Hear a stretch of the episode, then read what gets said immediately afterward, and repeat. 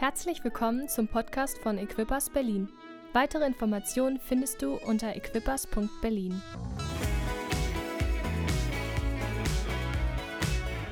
Ich möchte anknüpfen an das, was uns Joachim letzte Woche vorgelegt hat. Ich finde es immer wieder toll, wie äh, junge Menschen wie Joachim oder auch andere so ihr Herz teilen. Vielleicht ist das etwas, was eurer Generation mehr gegeben ist als uns. Vielleicht kommt mir aber auch so ein bisschen meine Professionalität in die Quere.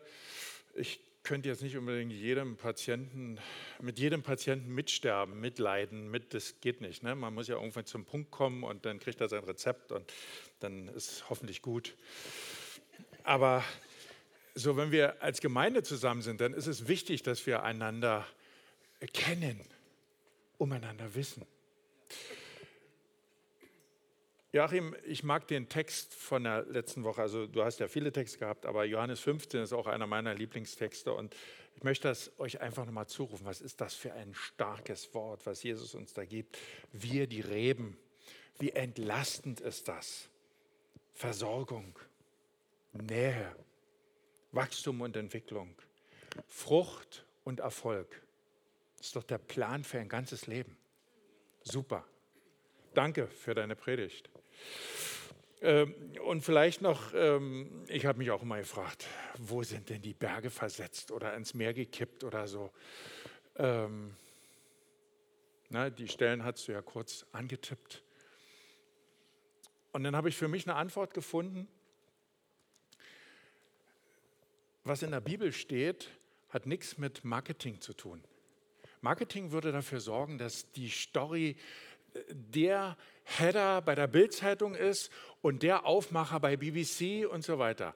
Da kippt äh, Mauna Kea ins Meer, dieser große weiße Berg auf Hawaii. Wow. Darum geht es Gott nicht. Darum geht es Jesus nicht. Es gibt womöglich im Laufe der Geschichte den einen oder anderen Berg, der versetzt werden musste. Und da war es der Glaube von Einzelnen und der Glaube von Gemeinden, die das bewirkt haben. Und vielleicht sind es auch manchmal Berge, die wir nicht als solche wahrnehmen.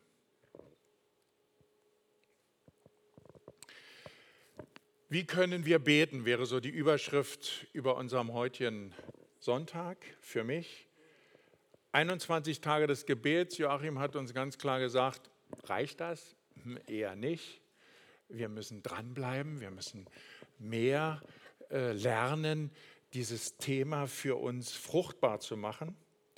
Und ich möchte euch einstimmen mit dem Gebet, was uns Jesus gegeben hat, um das besser zu lernen. Ihr sollt so beten, sagt Jesus, Matthäus 6, 9 bis 13. Unser Vater im Himmel Dein Name werde geheiligt. Dein Reich komme. Dein Wille geschehe auf der Erde, wie er im Himmel geschieht. Gib uns heute unser tägliches Brot und vergib uns unsere Schuld, wie auch wir denen vergeben haben, die an uns schuldig wurden und lass uns nicht in Versuchung geraten, sondern errette uns vor dem Bösen. Und dann gibt es so einen Nachtrag, der nicht in allen äh, überlieferten Schriften äh, drinsteht. Deshalb ist er in manchen Übersetzungen auch nur als Fußnote vermerkt. Denn dir gehört das Reich. Das ist natürlich etwas, was wir eigentlich wissen, dass Gott sein Reich gehört, klar und die Kraft und die Herrlichkeit in Ewigkeit. Auch das ist, glaube ich, klares Wissen eines Menschen, der angefangen hat zu glauben, dass er sich auf Gott hin ausrichten darf, ausstrecken darf, dorthin in Ewigkeit. Amen. Wie ist der Befund? Wir sind zwar nicht in der Sprechstunde, aber der Befund ist trotzdem nicht so gut. Warum geschieht das, was wir in der Apostelgeschichte lesen? So wenig bei uns hier in Europa? Da klar, da sehen wir manchmal Heilung, da sehen wir, dass Menschen wirklich gesund werden, da sehen wir, dass Menschen mit ihrem Leben besser zurechtkommen, da sehen wir, dass ähm, schwere äh, seelische Beeinträchtigungen zum Ende kommen und Menschen wieder freudig werden. Aber wenn wir denn so in die Bibel schauen, dann sagen wir uns, uh, da ist noch Luft nach oben. Du bist oder du fühlst dich in Bedrängnis, du brauchst dringend ein Wunder. Es lässt aber sehr auf sich warten. Du schaust zum Sternenhimmel und fühlst mehr als fromme Worte. Ist in Berlin nicht so ganz einfach. Geht an den Rand von Berlin oder fahrt mal an die Ostsee, fahrt mal aufs Meer und dann schaut auf die Sterne. Es ist einfach überwältigend kommst mit dem Zählen nicht hinterher. Wenn das wahr ist, dann muss es mehr Macht, mehr Vollmacht, mehr Geheimnisse, mehr persönliche Erfahrungen geben. Ich glaube, da sind wir uns einig. Schließlich kommen wir an den Punkt, dass wir uns etwas unsicher an Gott wenden und sagen, Herr, lehre mich beten. Er antwortet dir und sagt dir, ich dachte schon, du wirst es nie fragen.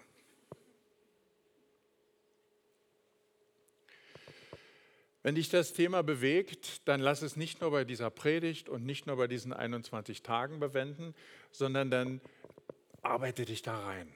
Ich habe zwei äh, Buchempfehlungen für euch. Zum einen so für die junge Generation äh, sehr gut lesbar. Leo und Susanna Bigger, die Gründer von ICF, Bete wie niemals zuvor. Ist relativ frisch, ich glaube im letzten Jahr ist rausgekommen. Ähm, sehr empfehlenswert.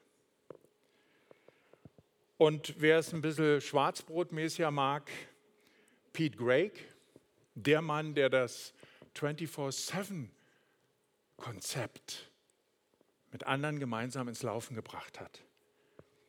Kraftvoll beten heißt sein Buch. Warum beten? Könnten wir das nicht auch anders machen? Könnten wir nicht Gott einen Brief schreiben, wo alles drinsteht, dann würden wir nicht so viel vergessen, wie wir manchmal beim Beten vergessen. Die Frage stellt man sich, glaube ich, schon seitdem die Menschheit unterwegs ist. Auf dem Berg Athos das ist in Griechenland, ca. 2000 Meter hoch, ist ein Kloster. In diesem Kloster wird seit 1800 Jahren gebetet. Zum himmlischen Vater, für diese Welt, für die Belange dieser Welt und mehr.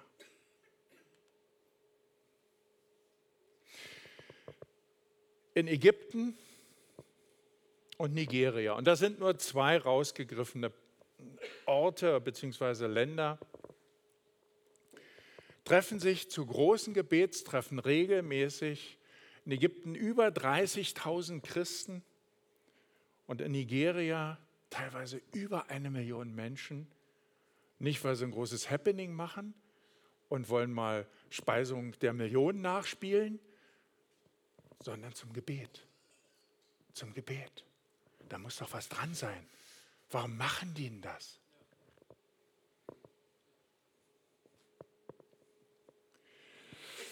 Wer schon mal in Jerusalem war, weiß, die Westmauer oder besser bekannt als Klagemauer ist ein Ort, der ist fast einzigartig auf der Welt. So etwas gibt es nicht nochmal. Der ist, wenn man es sich anguckt, nicht besonders hübsch. Aber da sind viele, viele Menschen tief im Gebet versunken. Und da gehen Tausende hin, die haben überhaupt nichts am Hut mit Kirche oder Glauben oder sonst wie und kommen sozusagen mit, mit, mit letzter Kraft und haben ihren Wunsch, ihre Bitte auf einen kleinen Zettel geschrieben, zusammengerollt wie so eine selbstgedrehte Zigarette und klemmen sie in eine vielleicht noch nicht ganz vollgestopfte Fuge dieser Westmauer und verbinden das mit der Hoffnung, dass ihrer Bitte entsprochen wird. Wow. Das sind nicht alles Christen, die dahin rennen. Das sind nicht alles Juden. Da wird wahrscheinlich sogar manchmal heimlich auch der ein oder andere Moslem hingehen. Ein unendlicher Gesang der menschlichen Sehnsucht.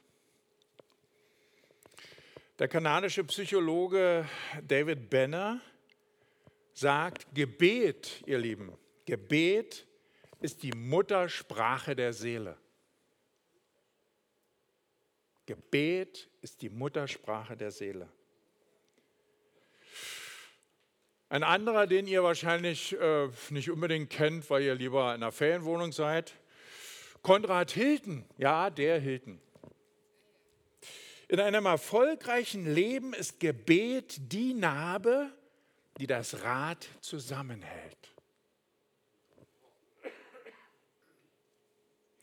Menschsein heißt beten. Es ist gut 20 Jahre her, ich sitze mit meinem Chefarzt zusammen im Dienstzimmer äh, er weiß, dass ich praktizierender Christ bin, dass ich in meiner Gemeinde aktiv bin. Und dann bricht es aus ihm hervor, ähm, ich weiß gar nicht mehr, wie wir drauf gekommen sind. Du Christian, äh, und er ist äh, zwar katholisch so ein bisschen grundsozialisiert gewesen, aber nie in die Kirche gegangen. Christian, ich bete jeden Tag für unsere Patienten und dass wir hier heute einen guten Job machen. Jesus betet, die Jünger beten und da bebt die Erde. Die erste Gemeinde betet und es wird Jerusalem und darüber hinaus die ganze damalige Welt bewegt. Wie steht es mit uns? Wann und wo und wie dürfen wir beten? Ganz kurz, finde die richtige Zeit, in der du ungeteilt wirklich im Gebet sein kannst. Finde den richtigen Ort. Da brauchst du durchaus Stille. Das klappt weniger gut, wenn es um dieses sich sammeln geht auf einem turbulenten Platz. Wenn du innehalten willst, finde deine Art und dabei gibt es so ein paar Grundempfehlungen. Einfach bleiben, echt bleiben, dranbleiben. Und ich verrate dir ein Geheimnis, das ist ein Programm für ein ganzes Leben. Bei Pete Gregg habe ich äh, eine schöne Unterstützung, eine Hilfe gefunden. Vielleicht könnt ihr die mal einblenden. Äh, er sagt, vom englischen Pray her kann man sich eigentlich einen guten Plan fürs Gebet machen. Äh, die ersten Buchstaben Pause, Rejoice, Ask und Gelt äh, würde er praktisch als Ausgangspunkte für seine Betrachtung nehmen. Als erstes ruhen, zur Ruhe kommen, zur Ruhe finden. Zweitens Freude haben. Drittens bitten. Und viertens sich ergeben, sich hingeben.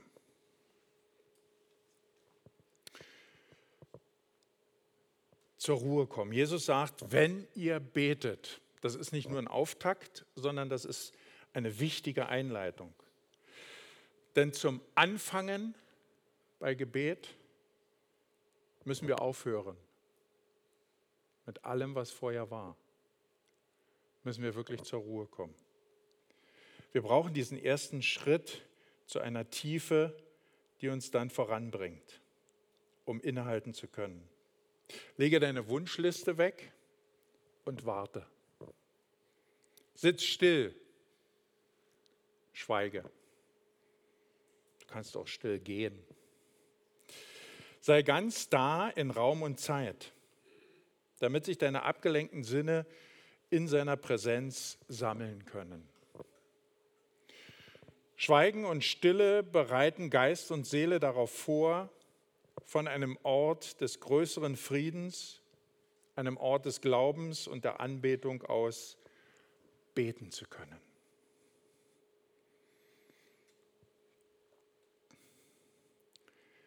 Geht um Entschleunigung und es geht um Fokus. Also nicht so ein waberndes, naja, dann kommt mal alles schön zur Ruhe, sodass du fast wieder wegschlummerst, sondern dieses Weg von der Hektik hin zu dem Neuen ausgerichtet sein.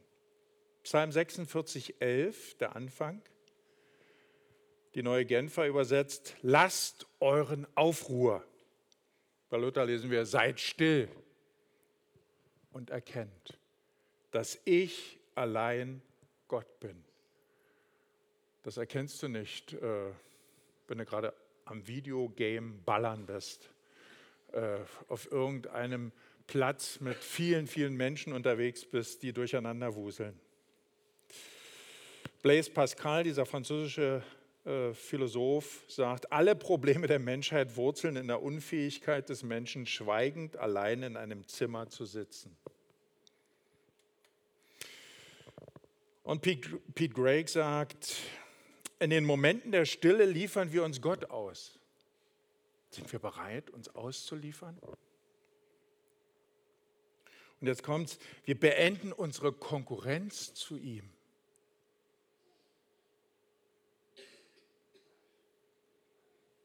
Wir spielen manchmal Gott. Also bei uns Ärzten ist es ja bekannt, ne? so Götter in Weiß und so. Aber auch du hast Momente, da schau mal in den Spiegel. Beende deine Konkurrenz zu ihm. Wir verabschieden uns von unserem Messias-Komplex. Wir kriegen das hin. Wir haben das im Griff. Und wir hören auf, die Welt retten zu wollen. Denn er ist der Retter der Welt. Zweiter Punkt, rejoice, Freude haben. Unser Vater im Himmel, dein Name werde geheiligt. Wenn du einen Sonnenaufgang siehst, das ist ja hier in Ostdeutschland äh, gut möglich, wenn man zur Ostsee fährt, also zweieinhalb, drei Stunden unterwegs sein, dann kannst du einen bombastischen Sonnenaufgang haben. Du musst gar nicht so weit fahren, an der Müritz sieht es ähnlich gut aus. Dann bist du nur zwei Stunden unterwegs. Manchmal klappt es auch am Müggelsee, muss sich nur auf die richtige Seite stellen.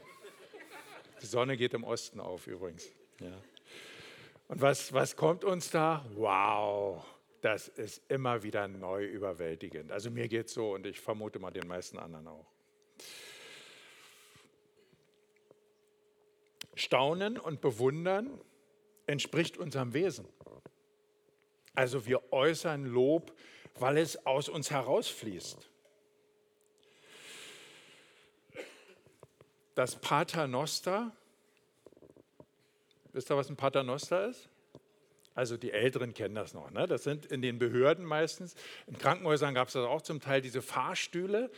Die waren so aneinandergehängte Zellen, die ruckelten so hoch und dann gab es so eine Momentpause, wo man dachte, Hilfe, wenn der jetzt stehen bleibt, dann hängst du hier oben fest, dann ruckelte es wieder runter und man fuhr damit runter. Und von diesem Bild des Fahrstuhls abgeleitet hat man äh, das Vaterunser, eben, äh, beziehungsweise man, man hat aus dem Vaterunser, was ja häufig auch repetitiv, also wiederholend gebetet wird, äh, diesem Fahrstuhl diesen Namen gegeben, Paternoster. Also das Vaterunser oder das Paternoster beginnt mit einer Einladung zur Anbetung.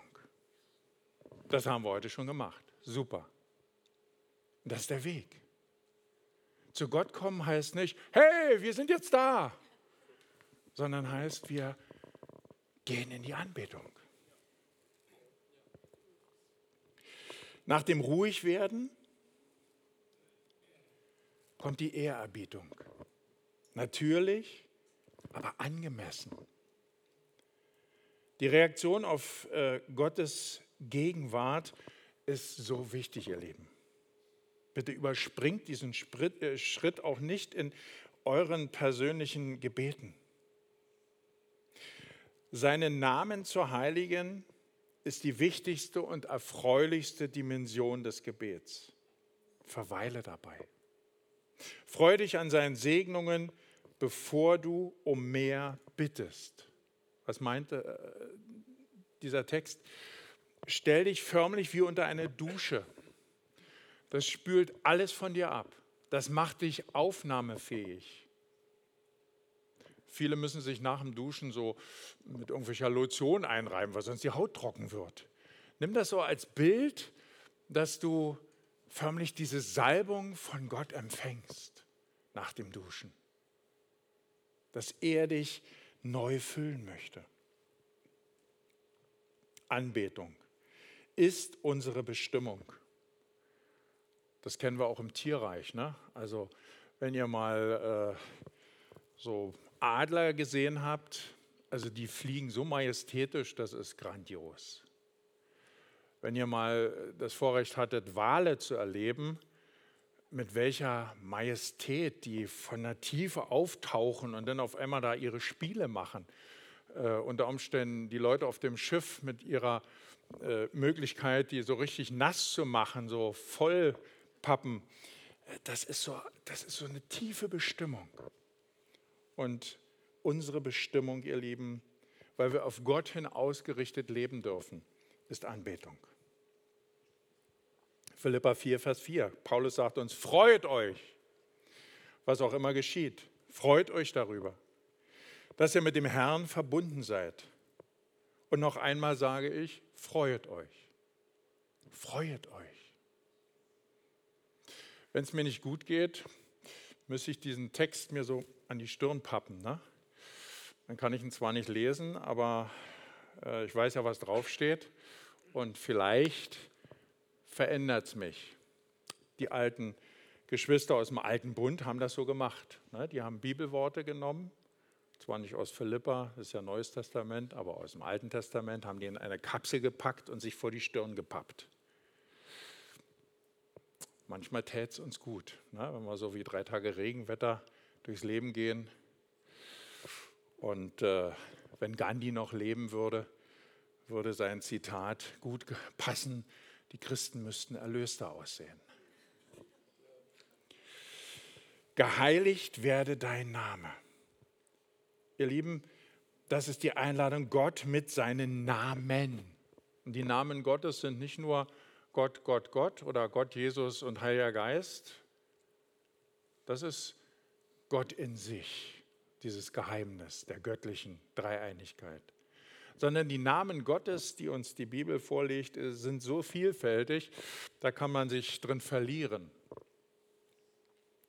Yahweh, dieser äh, Gottesname ohne Vokale, den ein frommer Jude bis heute nicht ausspricht, daraus ist dann so eine ähm, ja, etwas verzogene Form äh, geworden. Jehova ist vielen von euch sicherlich bekannt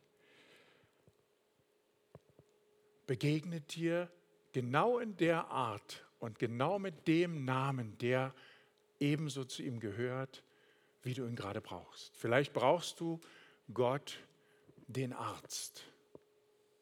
Yahweh, Rapha. Oder vielleicht brauchst du Gott, den Hirten. Wie sagt Jesus? Ich bin der gute Hirte. Und so gibt es viele Namen Gottes, das wäre eine Predigt für sich, die dir helfen, mit ihm in Übereinstimmung zu kommen, die dir helfen, die dich abholen, die dich tatsächlich zu einem Kind werden lassen, der weiß, jawohl, mein Vater im Himmel.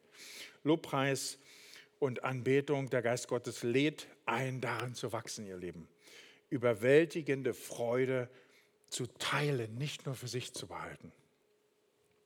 Der dritte Punkt, bitten, ask. Dein Reich komme, dein Wille geschehe. Gib uns heute unser tägliches Brot. Beten ist von unterschiedlicher Bedeutung für jeden. Einfach und unmittelbar heißt beten, Gott um Hilfe zu bitten. Der Soldat vor der Schlacht die verzweifelte Mutter in einer Krankenhauskapelle, das Stoßgebet eines Menschen, der vielleicht äh, als Verantwortlicher in einem Bergwerk äh, mit verschütteten Kumpels ist und sie ringen um ihr Leben.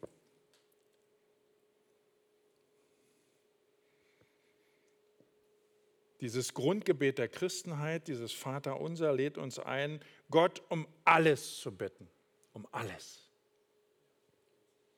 Vom täglichen Brot bis zum Kommen seines Reichs. Für uns, das wäre die Bitte, für andere, das ist die Fürbitte.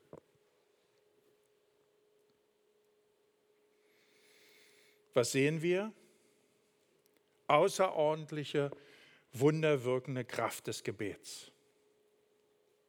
Aber, und das ist auch Realität, auch die Frage und die Fragen, wenn Gebet unbeantwortet bleibt. Auch das gehört mit dazu, dass wir es aushalten müssen. Der niederländische äh, Evangelist Willem van Dam hat immer so schön in seinen Predigten erzählt, wenn solche Fragen kamen, ja, warum hat Gott nicht? Sagt er, ich weiß es nicht. Aber ich weiß eins, wenn ich da oben angekommen bin, dann habe ich so meine kleine Liste mit. Und äh, dann lege ich alle Fragen Gott vor. Und dann weiß ich, dann kriege ich von Petrus ein dickes Kuvert und dann kriege ich drei Tage frei und dann kann ich nachlesen, was da alles war. Was ich nicht verstehe. Was wir nicht überreißen, nicht überblicken. Es wird sich klären. Aber nicht unbedingt hier und nicht unbedingt jetzt und vor allen Dingen nicht unbedingt nach unserer Vorgabe.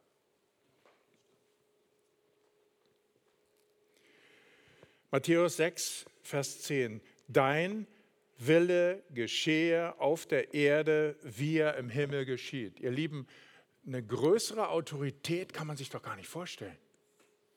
Das dürfen wir im Gebet freisetzen, indem wir sagen, Herr, bewege deinen Arm so. Bitten, fürbitten, ausdauernd dranbleiben. Der große deutsche Theologe Karl Barth der einen halben Meter Theologie geschrieben hat, äh, die Hände zum Gebet falten, sagt er, ist der Beginn eines Aufstandes gegen die Unordnung der Welt. Und ihr wisst, er hat ja in der Hitlerzeit gelebt, da ist ja viel Aufstand nötig gewesen und leider auch von uns Christen nicht unbedingt äh, erfolgt.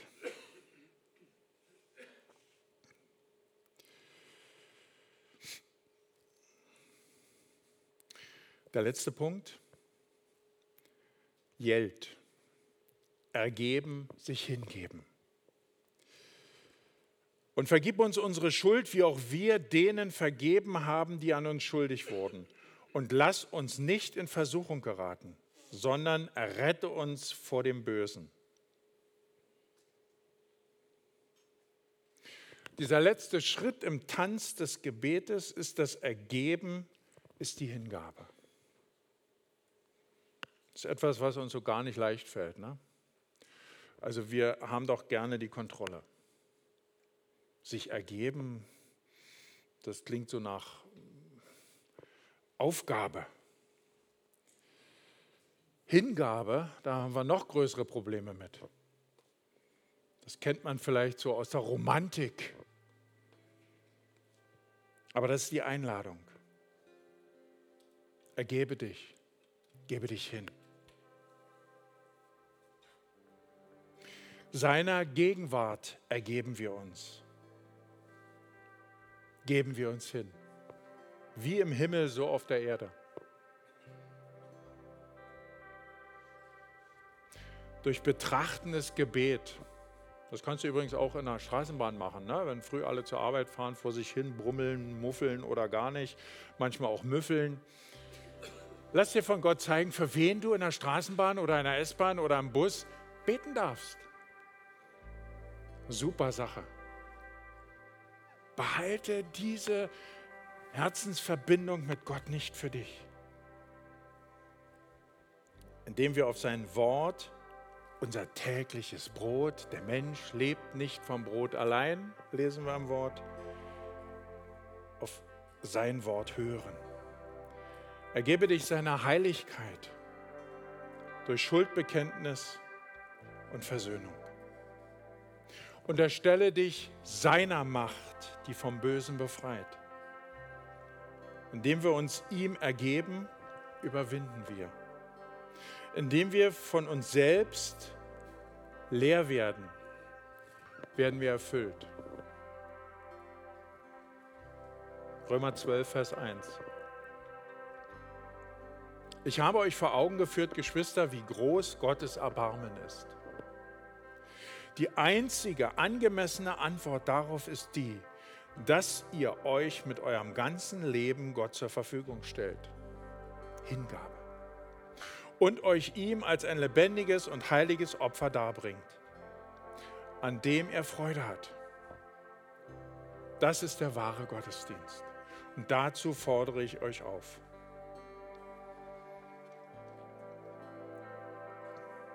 Thomas Merton, eine wichtige geistliche Stimme der letzten Jahrzehnte.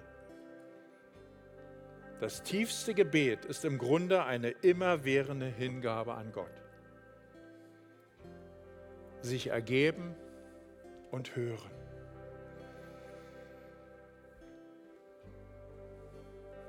Von Sören Kierkegaard wird berichtet, er hatte mal gern wenn es ums Thema Gebet ging, gesagt, ein Mann, der betete, dachte zuerst, beten sei reden. Aber er wurde immer stiller, bis er erkannte, beten ist hören.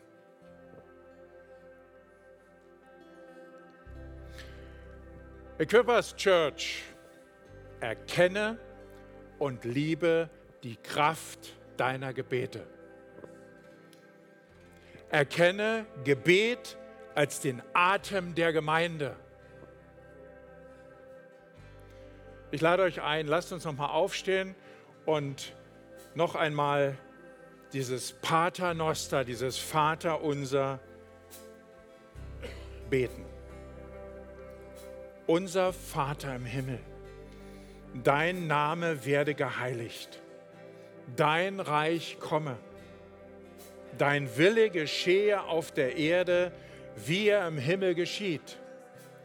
Gib uns heute unser tägliches Brot und vergib uns unsere Schuld, wie auch wir denen vergeben haben, die an uns schuldig wurden. Und lass uns nicht in Versuchung geraten, sondern errette uns von dem Bösen. Denn dir gehört das Reich und die Kraft und die Herrlichkeit in Ewigkeit. Amen. Ihr Lieben, lasst uns beten zur Ruhe kommen, Freude haben, mit den Bitten zu ihm gehen und uns ihm hingeben. Das ist ein Plan für ein ganzes Leben. Und so wollen wir uns jetzt ausrichten auf ihn. Und ich möchte dir, der du hier heute gesagt hast für dich, Mensch, so habe ich das ja noch nie gesehen die Einladung aussprechen, in dieses Programm für ein ganzes Leben mit hineinzugelangen. Und das ist nicht kompliziert, das ist nicht schwer.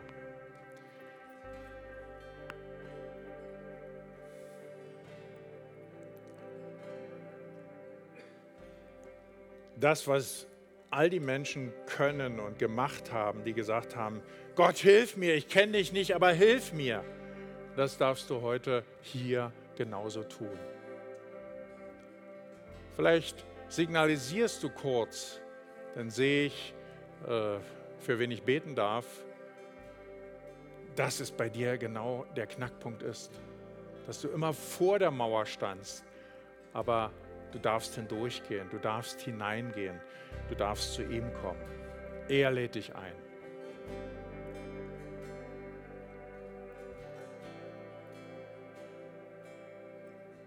Und du darfst jetzt ganz einfach sagen, Herr, hier bin ich. Ich möchte mit dir gehen und ich möchte diese innige Gemeinschaft in meinem Leben erfahren. Wir wollen dich gerne begleiten auf dieser Entscheidung, indem wir gemeinsam beten und du darfst da mitbeten. Herr Jesus Christus, ich stehe vor dir und habe Sehnsucht, dass du mich an dein Herz ziehst. Und dein Wort sagt mir, du hast mich längst gesehen, denn du bist der Gott, der mich sieht. Und du willst mich an dein Herz ziehen. Bitte tue es jetzt. Und wenn wir bekennen und seinen Namen bekennen und glauben, dass er der ist, der für uns das getan hat, was sein Wort sagt, dann gehören wir zu ihm. Amen. Weitere Informationen findest du unter equippers.berlin.